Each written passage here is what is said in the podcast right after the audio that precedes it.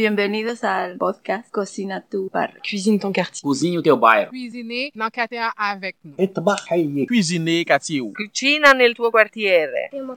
Cuisine ton quartier. Ici Annie Roy de Hatsa quand l'art passe à l'action. Je suis allée dans cet arrondissement montréalais à la rencontre des personnes réfugiées et immigrantes, de ceux et celles qui les aident dans leur intégration et des artistes qui s'en inspirent pour vous offrir ce grand parcours balado Cuisine ton quartier.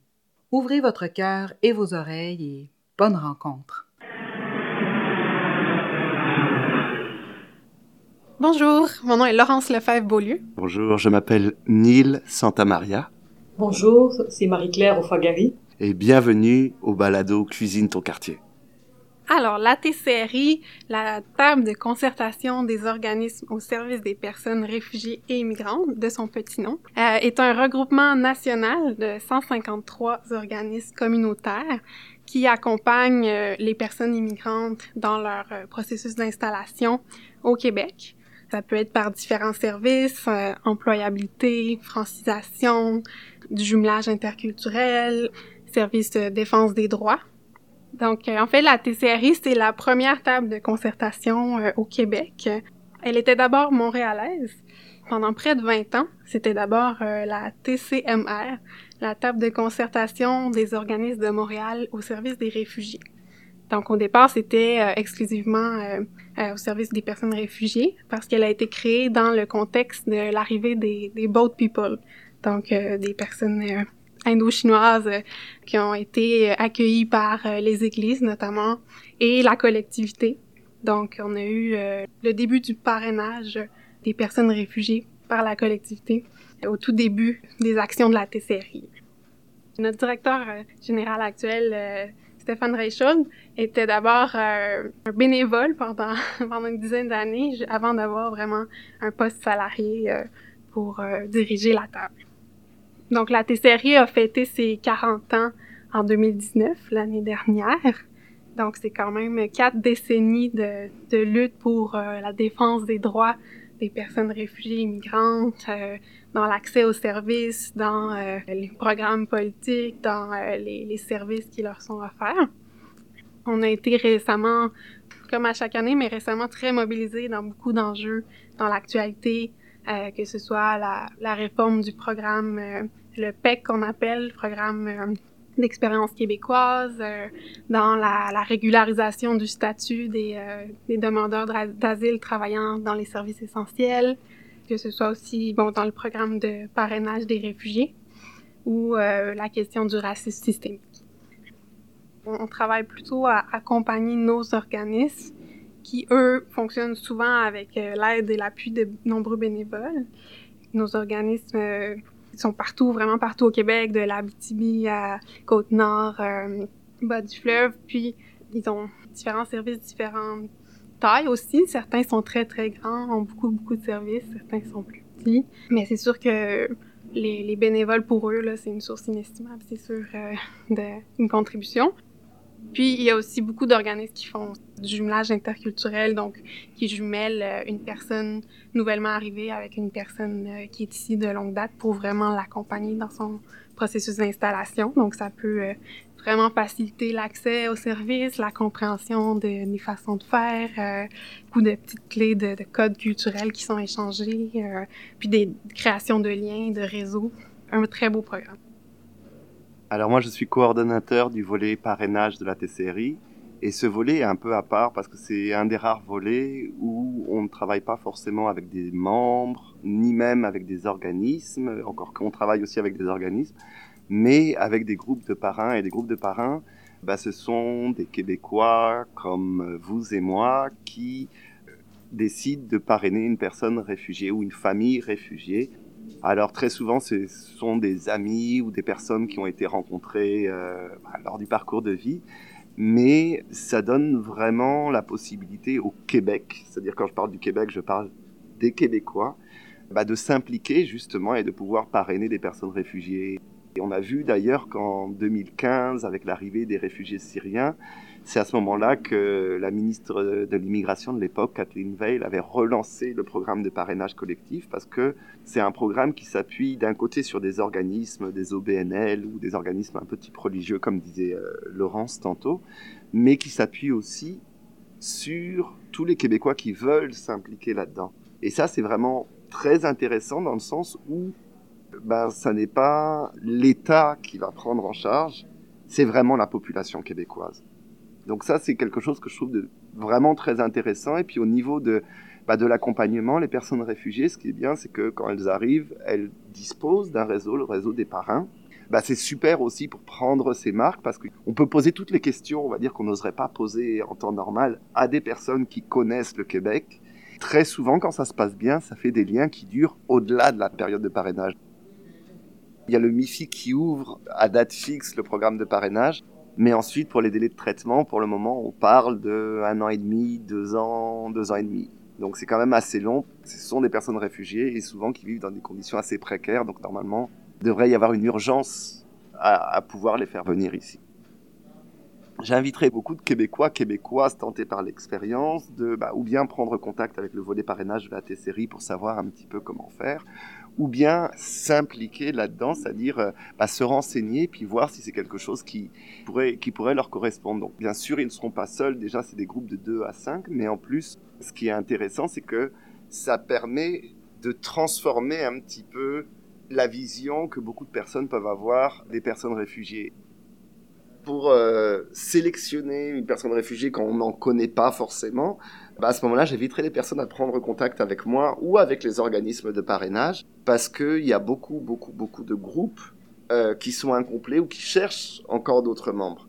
Et je sais que dans les organismes de parrainage, ils ont tout le temps, tout le temps besoin de bénévoles. Pouvoir s'appuyer sur des bénévoles, c'est vraiment vital pour eux. Donc ça, ça serait une possibilité euh, offerte à toutes et tous. Le but de la TCRI, c'est d'être un, un agent de transformation sociale et de concertation. Donc c'est ces deux mots, moi, qui me sont vraiment très chers. C'est-à-dire qu'on représente 150 membres, on représente aussi des personnes issues de la population québécoise. Et à ce titre, c'est très important de se concerter, de discuter pour pouvoir ensuite, quand on va discuter avec les institutions, avec le MIFI ou d'autres, pouvoir leur dire voilà les besoins qu'on a observés. Donc ça, c'est quelque chose de très important, en tout cas, bah, je pense, qui nous tient tous à cœur c'est euh, cet aspect un petit peu de, bah, de transformation sociale et puis de faire remonter les réalités ou les besoins vers les institutions, vers ceux qui font les programmes, parce que c'est pas vrai que quand on fait les programmes, on n'a pas cette connaissance infuse de comment ça se passe pour les parrains, de comment ça se passe pour les personnes réfugiées. Et donc c'est très très très très important de, de les remettre au centre, de remettre leurs paroles et leurs réflexions au centre aussi. Bah, disons qu'il y a une histoire qui m'a vraiment, vraiment marqué, mais c'était au tout début de, de, mon entrée en poste. Et bon, je peux en parler parce que euh, il en a parlé publiquement, mais bah, mon prédécesseur euh, à ce poste, euh, qui s'appelait Sylvain Thibault, lui, je sais que sa famille a parrainé justement en 79, donc l'arrivée des personnes réfugiées du sud-est asiatique, les, boat people comme on les appelait et que bah, Sylvain avait 8 ans et aujourd'hui ces personnes réfugiées sont sa famille, c'est-à-dire que les enfants qui étaient venus sont ses frères, les parents qui étaient venus sont ses oncles et tantes et ça l'a tellement marqué que tous les postes qu'il a eu à ma connaissance en tout cas étaient en lien avec euh, avec les personnes réfugiées. Pour moi, ça c'est le plus bel exemple justement de comment ça peut marquer sur le long terme et comment justement on peut prendre conscience de beaucoup beaucoup beaucoup de choses en s'engageant à ce niveau-là. Donc c'est vraiment quelque chose que, que, je conseillerais à tous. Alors encore une fois, c'est important d'être bien outillé parce qu'il y a parfois des parcours de vie qui sont très complexes, mais justement à la T-Série, on est là pour accompagner les personnes justement qui se lancent dans cette, dans cette aventure. Marie-Claire Oufagari, je m'occupe euh, de la formation des membres de la T-Série depuis 95. Et la T-Série, dès 79, ce qui est intéressant, c'est que les membres ont tout de suite identifié la question d'être préparés eux-mêmes par rapport à ce qui arrive comme essentiel. Donc c'est comme ça que ça a été le premier projet à la TCRI. Et ce qui est aussi intéressant, c'est que la TCRI a précédé le transfert du fédéral au provincial. En 79, l'immigration était exclusivement des juridictions fédérales et c'est une des rares provinces, le Québec, à avoir maintenant ses propres politiques d'immigration et d'intégration. Et avec le transfert, la TCRI et plusieurs organismes dans les années 70 sont nés en, en ce moment-là. Comme le disait Laurence, plusieurs étaient plus avec le milieu religieux, mais plusieurs organismes communautaires sont nés vraiment dans ces années-là. Et euh, ce qui est intéressant aussi, c'est que le Québec, dès le départ, dans les politiques d'intégration du Québec, c'est stipulé que c'est une responsabilité partagée. Dans la première mouture, c'était bidirectionnel, mais on vient de changer récemment, et la nouvelle politique, on parle des responsabilités partagées. Ça veut dire préparer ceux qui arrivent, mais préparer aussi ceux qui accueillent. Alors le réseau de la TCRI, à travers le Québec, est impliqué dans la préparation, dans l'accueil de ces nouveaux arrivants, à travers tous les, projets qui ont été énumérés plus tôt. Maintenant, là où le bas blesse, parce qu'on a oublié de préparer la société. Il y a des choses qui ont été faites, mais il y a encore beaucoup de choses à faire. Et euh, l'immigration étant un enjeu de société, ça concerne autant les citoyens que les intervenants, que les gestionnaires, l'institutionnel, le communautaire et le politique. Et oublier de préparer les citoyens est quand même quelque chose qui est en train de nous poser des problèmes actuellement. Parce qu'en fait, si on n'a jamais immigré et qu'on ne travaille pas dans le domaine de l'immigration, euh, ce qui nous reste, c'est ce qu'on entend dans les médias et ce qu'on entend aussi malheureusement des fois de nos politiciens. Et ça, quelque part, vu que nous sommes une société où la diversité ne date pas d'aujourd'hui, il est essentiel pour la cohésion sociale et le vivre ensemble de continuer à l'investir. Alors les organismes membres de la TCRI, outre l'accompagnement, que ce soit au niveau de l'accueil, mais il y a aussi toute la question d'être impliqué pour travailler avec les autres partenaires et au niveau aussi euh, du vivre ensemble. Et euh, effectivement, le jumelage, comme c'était dit, moi je pense à un coup de cœur qui m'a marqué. Le premier jumelage entre les aînés québécois et les nouveaux arrivants est né d'un constat. À l'époque, c'était au Centre social d'aide aux immigrants. La responsable s'était rendu compte qu'en fait, nos aînés, qui ont amené beaucoup, déjà à l'époque, elle voyait que les les aînés connaissent très bien l'histoire du Québec. Et en termes de transmettre, c'est des acteurs très importants, mais souvent on les oublie. Et elle avait vu que les nouveaux arrivants, quand ils viennent ici, souvent la partie qui est restée, c'est la partie des aînés. Et dans la lignée de leur trajectoire, la transmission des aînés est très importante. Donc elle s'est dit, en fait, pour la réciprocité, parce que là, c'est pas du parrainage, c'est du jumelage, donc sur un rapport horizontal mmh. et de réciprocité. Donc elle s'est dit, si nos aînés rencontrent les nouveaux arrivants, ils ont la posture de transmettre et de comprendre la société dans laquelle ils vivent, et ceux qui arrivent aussi vont se reconnaître dans le rôle de la légitimité de transmettre. Au début, je, ne vous cache pas, vu la question justement de l'immigration qui est traitée de façon des fois pas nécessairement évident dans, dans nos médias, il y avait une résistance. Mais le fait d'être facilitatrice a permis que le premier couple qui a été jumelé est allé chercher les autres, au prix que ce projet a été le prix intergénérationnel des aînés du Québec.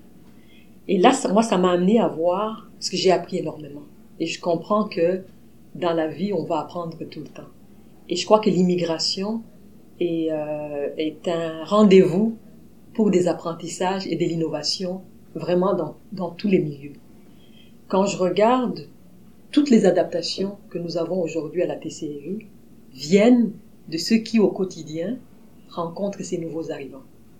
Comme le disaient mes collègues, en fait, à partir du moment où ceux qui arrivent vont rencontrer les nouveaux arrivants, ils nous interpellent sur les défis, parce que euh, on sait très bien actuellement avec tout le contexte où on parle de la discrimination et du racisme systémique, c'est qu'effectivement il y a des obstacles structurels et systémiques et c'est une des raisons pour lesquelles au niveau de la TCRI, en plus d'être dans l'action communautaire autonome, mmh. on s'est défini effectivement comme avion de transformation et c'est clair que la défense des droits fait partie de notre de nos, éléments de positionnement. L'autre élément qui est aussi essentiel, c'est l'approche interculturelle. C'est-à-dire que ceux qui arrivent n'ayant pas les repères d'ici, sont souvent perdus par rapport à nos façons de faire. Et nous qui accueillons dans la société d'ici et toute la, quels que soient euh, les acteurs, aussi les repères de là-bas. Donc, ce qui fait que s'il n'y a pas de facilitation de ces interactions, on se retrouve avec des interactions qui sont en impasse et des interventions qui sont souvent bloquées. Donc, ce qui amène les intervenants aux formations, c'est souvent justement la volonté de, de, de faciliter et de créer de, des espaces, en fait, euh, des, des dialogues réels. Et je dirais que aujourd'hui, je peux affirmer que tous les milieux qui n'adaptent pas, malheureusement, excluent. Et il y a trois questions qu'on peut tous et toutes se poser. Peut-on réellement adapter sans connaître les réalités des personnes?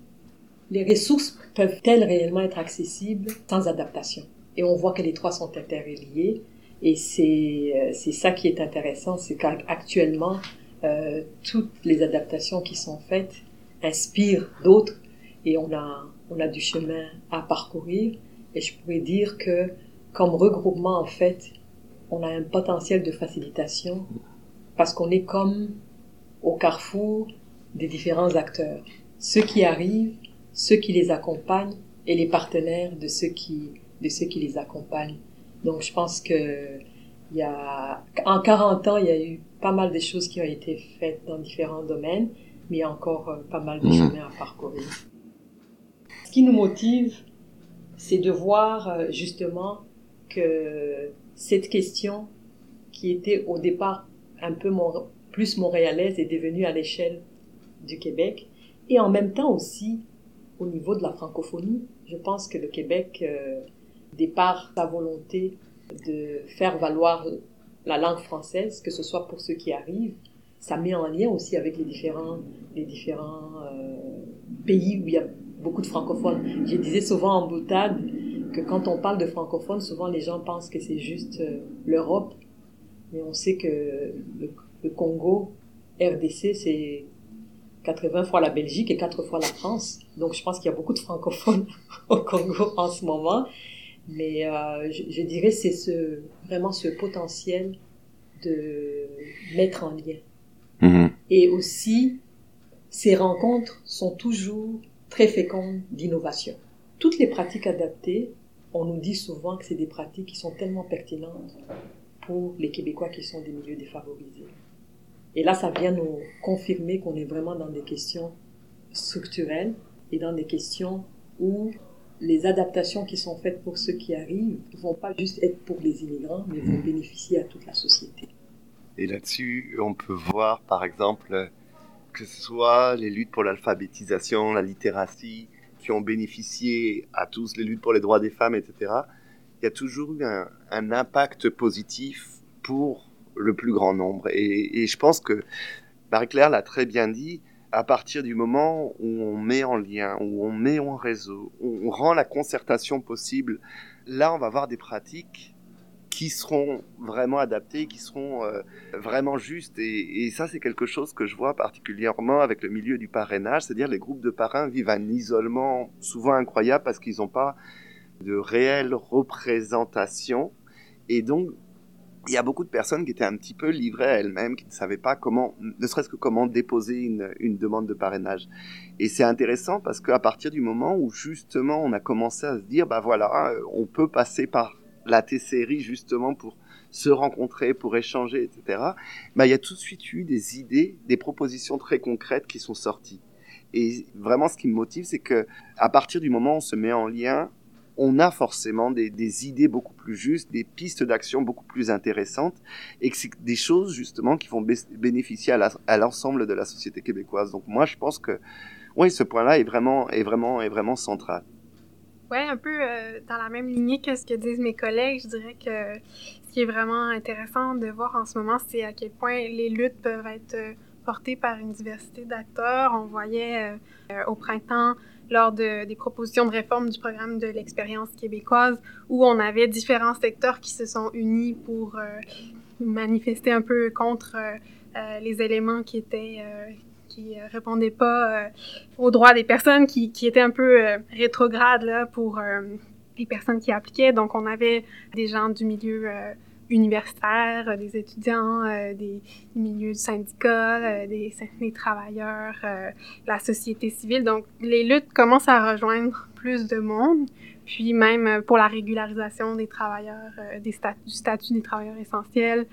Dès qu'on on, est en contact avec une personne qui peut vivre un parcours d'immigration, que ce soit forcé ou non, on est de plus en plus sensibilisé. Donc, il y a de plus en plus de gens, je pense, qui commencent à avoir un contact ou deux contacts, puis à se sensibiliser, puis à, à se sentir euh, préoccupés par, par nos luttes. C'est sûr qu'il y a énormément de positifs, mais il y a aussi des discours qui peuvent être de plus en plus fermés, polarisés, euh, réducteurs. Euh, il y, a, y, a, de la banalisation de, de la haine, euh, une certaine déshumanisation des fois des personnes réfugiées euh, dans, leur parcours, puis dans, l'accès aux services, on le voit beaucoup. Donc, on pourrait en parler longuement là du fait que c'est ça, non seulement ils n'ont pas nécessairement accès à services de santé, euh, s'ils ont, euh, des, des, fois c'est les enfants qui sont nés ici de parents euh, en processus de régularisation de statut, qui, n'ont pas accès aux, soins de santé, des, accouchements qui peuvent être une énorme dette pour une personne qui arrive ici ou encore lorsqu'on a accès aux services mais qui ne sont pas adaptés, qu'on n'a pas accès à des interprètes, on peut difficilement comprendre ce que les interactions qu'on a avec les professionnels de la santé, puis euh, c'est pas toujours sensible non plus à, à notre réalité. Donc, euh, c'est sûr qu'il y a des belles batailles qui ont été gagnées, puis il y a encore euh, beaucoup de chemin à faire aussi dans l'accès aux garderies pour euh, les enfants de demandeurs d'asile, si on souhaite que les parents puissent travailler puis s'intégrer à la société, se faire un réseau, bien évidemment, ça passe par l'accès aux garderies. Mais c'est ça, je dirais que c'est beaucoup euh, dans la polarisation des discours. Autant on en entend des très beaux, autant il y en a qui peuvent être euh, très euh, nuisibles. Je pense que pour les, pas, les 40 prochaines années, ce qui, ce qui m'importerait beaucoup, c'est que on reconnaisse enfin que on a tous un rôle à jouer dans la société québécoise et que c'est pas en fonction du statut parce que j'ai l'impression que plus le statut est précaire finalement et plus le potentiel de chaque personne a vraiment du mal à, s'exprimer. Je parle de l'emploi, mais pas que, évidemment. Et finalement, le fait de précariser les statuts et puis de mettre des difficultés juste pour arriver à survivre, c'est un gâchis de potentiel énorme. Et, je pense qu'on on, l'a vu, alors avec les travailleurs essentiels, mais on peut aussi même se, replacer avant l'exposition universelle euh, de, de, de, 67, quand, Montréal n'était pas aussi euh, euh, diversifié qu'aujourd'hui. Et, puis on, voit assez facilement bah, finalement tous les apports, toute la diversité, toute cette culture, toute ce, cette richesse à tous les niveaux finalement que connaît Montréal aujourd'hui, et que Montréal aujourd'hui est une mégalopole, et, les, immigrants y ont contribué grandement mon souhait, mon rêve serait vraiment que peu importe le statut, tout le monde ait accès aux mêmes choses et aux mêmes opportunités. Le potentiel qu'il y a, il ne faut pas le gaspiller, passer à côté. Il y a des rendez-vous euh, qu'on ne devrait pas rater. Et je crois l'histoire est essentielle. Que ce soit l'histoire de la société dans laquelle les gens arrivent, mais l'histoire aussi de ceux qui arrivent et de ceux qui ont bâti. Moi, une des, un des exemples que je trouve extraordinaire, je me dis qu'il devrait nous inspirer, c'est que les infirmières qu'on a dans nos hôpitaux, s'il y a un endroit où il y a une grande diversité, c'est dans l'équipe des infirmières. Mais pour que ça soit possible, il a fallu que le ministère de la Santé, le ministère de l'Immigration, l'Ordre des infirmiers, les organismes communautaires, à l'époque le comité d'adaptation de la main-d'œuvre immigrante, se mettent ensemble pour dire nous avons du monde qui ont travaillé dans ces domaines, et si on crée des projets qui permettent qu'ils mettent à niveau pour qu'ils puissent redéployer leur savoir-faire dans cette société, euh, ça serait gagnant pour tout le monde. Devinez quoi Ça s'est fait et ça a été extraordinaire. Ça a été un pilote au départ, avec un organisme communautaire impliqué, avec un cégep impliqué, puis ça a été un succès. Là, aujourd'hui, c'est surprenant de voir que l'histoire se répète et qu'on oublie. Et c'est pour ça que je me dis que documenter euh, ces, ces initiatives permettrait de ne pas réinventer la rue. Au niveau des enseignants, on nous dit qu'il y a une grosse pénurie des enseignants aujourd'hui. Dans toutes les formations où on va, où il y a des commissions scolaires, Mais devinez quoi? Il y a des enseignants issus de l'immigration qui ont leur permis d'enseigner, qui n'arrivent pas à être embauchés. Et comme le disait Laurence, je crois que c'est lié aussi au fait que à partir du moment où les gens ne se connaissent pas ne se rencontrent pas, on a du mal à voir les similitudes qu'on a. Qu'effectivement, peu importe nos trajectoires et nos différences, on a toujours quelque chose en commun. Mais pour ça, pour le voir, ça prend des espaces concrets et puis cette opportunité pour pouvoir le, le, voir. Là, je me dis, pour l'avenir euh, de notre société, tant des richesses à notre portée, si on met les conditions en place, que ce soit au niveau communautaire, au niveau institutionnel, au niveau citoyen, au niveau politique et programme, on va avoir euh, des choses merveilleuses. Et la peur est un levier très très puissant et justement mettre la peur c'est justement le, le, plus gros obstacle parce que après il faut défaire ces choses là et parce que quand on a peur on n'a pas forcément envie de rencontrer l'autre il faut déjà être préparé, il faut déjà être disposé à le rencontrer. Et donc, il y a déjà ce travail à faire en amont pour que la rencontre ensuite puisse se faire et justement que l'échange puisse se faire de manière non seulement sécuritaire, mais, mais, mais déboucher sur quelque chose. Moi, je connais plus mes préjugés et mes stéréotypes et mes expériences négatives ou positives vont prendre toute la place. Mais plus je connais, plus je réalise qu'en fait, il y a des choses. Moi, je pense entre autres, il y a une, une histoire qui m'a marquée. C'est une jeune dame qui venait, euh, qui ne maîtrisait pas le français, qui n'avait pas pu finir euh, son école secondaire, euh, veuve, ayant perdu tout le monde, en tout cas la plupart de sa famille et tout. Et à l'époque, elle n'avait même pas accès à la francisation, parce qu'il y, y a des avancées dans, actuellement au niveau de, de l'accès aux ressources, même s'il y a encore beaucoup de choses qui, qui a à faire. Et on parlait tout à l'heure du lien. Le fait que l'avocate a interpellé une personne qui est venue pour interpréter, qui a interpellé d'autres mondes, elle a eu accès à un accompagnement de plusieurs, je dirais en fait, vu qu'elle avait vécu le trauma aussi, il y a eu comme six personnes qui ont travaillé conjointement ensemble. Mais ce qui est de toute beauté, ça a été quelques mois. Donc quand elle a été acceptée, aujourd'hui elle a fini l'université. Hein. Alors à l'époque, en remerciant toutes ces professionnels, elles ont dit, mais en fait, lorsqu'on l'a vue, on n'a jamais imaginé quelle femme, quelle femme forte elle était. Parce qu'on l'a vue dans des conditions où les obstacles et puis la souffrance et la trajectoire qu'elle avait eue, on la voyait au, minimum de son, de son potentiel et personne ne pouvait deviner. Mais quand tout le monde a vu juste cette solidarité, ce qu'elle a fait éclore, et ça m'a marqué, tout ont dit, tu sais, Marie-Claire, rien que voir ça, ça a été, même si on l'a fait tout bénévolement, ça, ça a été quelque chose de très important. là, je me suis dit, effectivement, pour voir l'autre dans son réel potentiel, on ne peut pas passer à côté. Comme le disaient mes collègues, ça veut dire que, quelle que soit ma place dans la société, comme citoyen, je peux jouer un rôle. Comme gestionnaire, je peux jouer un rôle.